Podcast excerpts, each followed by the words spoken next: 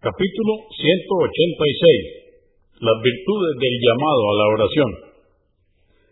1033. Narró Abu Huraira, que Alá esté complacido con él, que el mensajero de Alá, la paz de Dios con él, dijo, si la gente supiera la importancia que tiene el llamado a la oración y la primera fila, saldrían corriendo todos y se agolparían queriendo ser los primeros, y no quedaría más solución que echarlo a la suerte.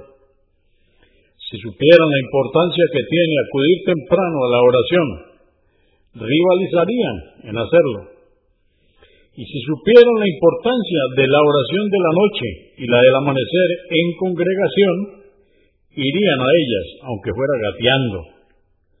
Convenido por Al-Bukhari, volumen 2, número 79, y Muslim, 437. 1034. Narró Muawiyah, que Alá esté complacido con él, que oyó decir al mensajero de Alá, la paz de Dios con él. Los muecines, o sea, quienes hacen el llamado a la oración, serán quienes tengan el cuello más largo el día del juicio final. Muslim 378. 1035. Narró Abdullah ibn Abdurrahman ibn Abu Sahá, que Abu Said al-Yudri, que al esté complacido con él, le dijo, veo que te agradan los rebaños y el campo. Entonces, cuando estéis con tu rebaño o en el campo y hagas el llamado a la oración, hazlo en voz alta, pues no habrá genio, ni persona, ni nadie, ni nada que haya oído la voz del muecín que no atestigue a su favor el día del juicio. Dijo Abu Sa'id, esto lo escuché del mensajero de Alá, la paz de Dios con él. Al-Bukhari, volumen 2, número 72.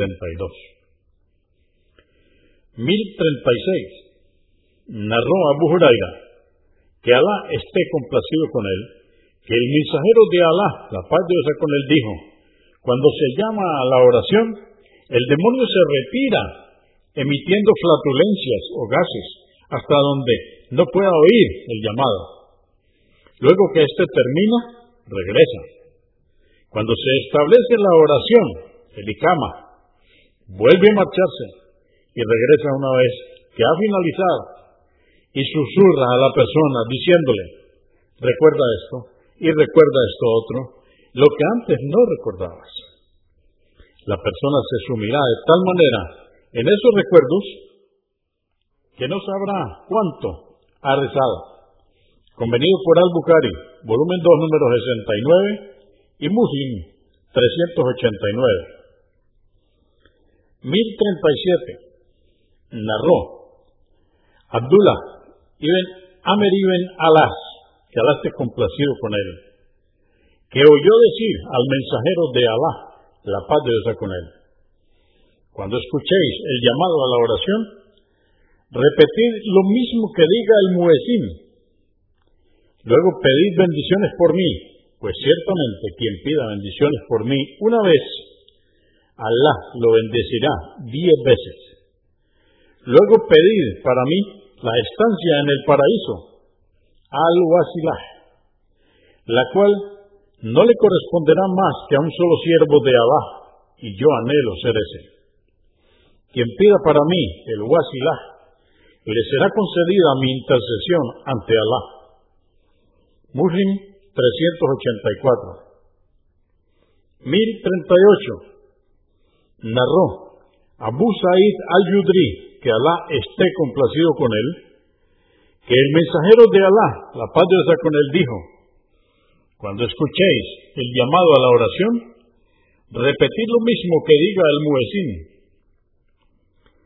1039. Narró Yavi, que Alá esté complacido con él, que el mensajero de Alá, la paz debe ser con él, dijo, quien diga, luego de oír el llamado a la oración, Dios, Señor de este mundo llamado perfecto, y de la oración que está por establecerse, concede a Muhammad al-Wasilah entre paréntesis, estancia en el paraíso, y al-Fadilah, entre paréntesis, un rango por encima del resto de la creación, y resucítalo en el lugar digno de alabanza que le has prometido.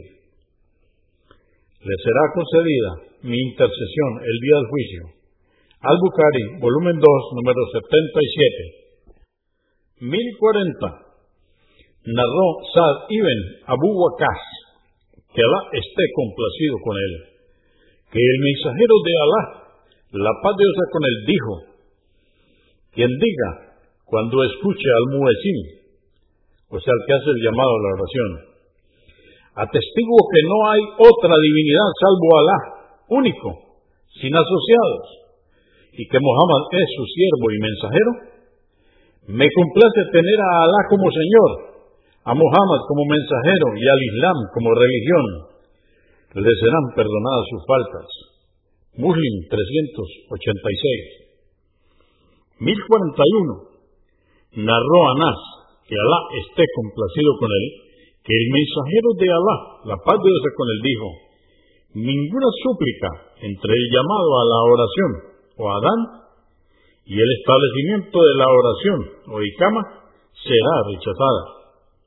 Abu Daud 521, At-Tirmidhi 212.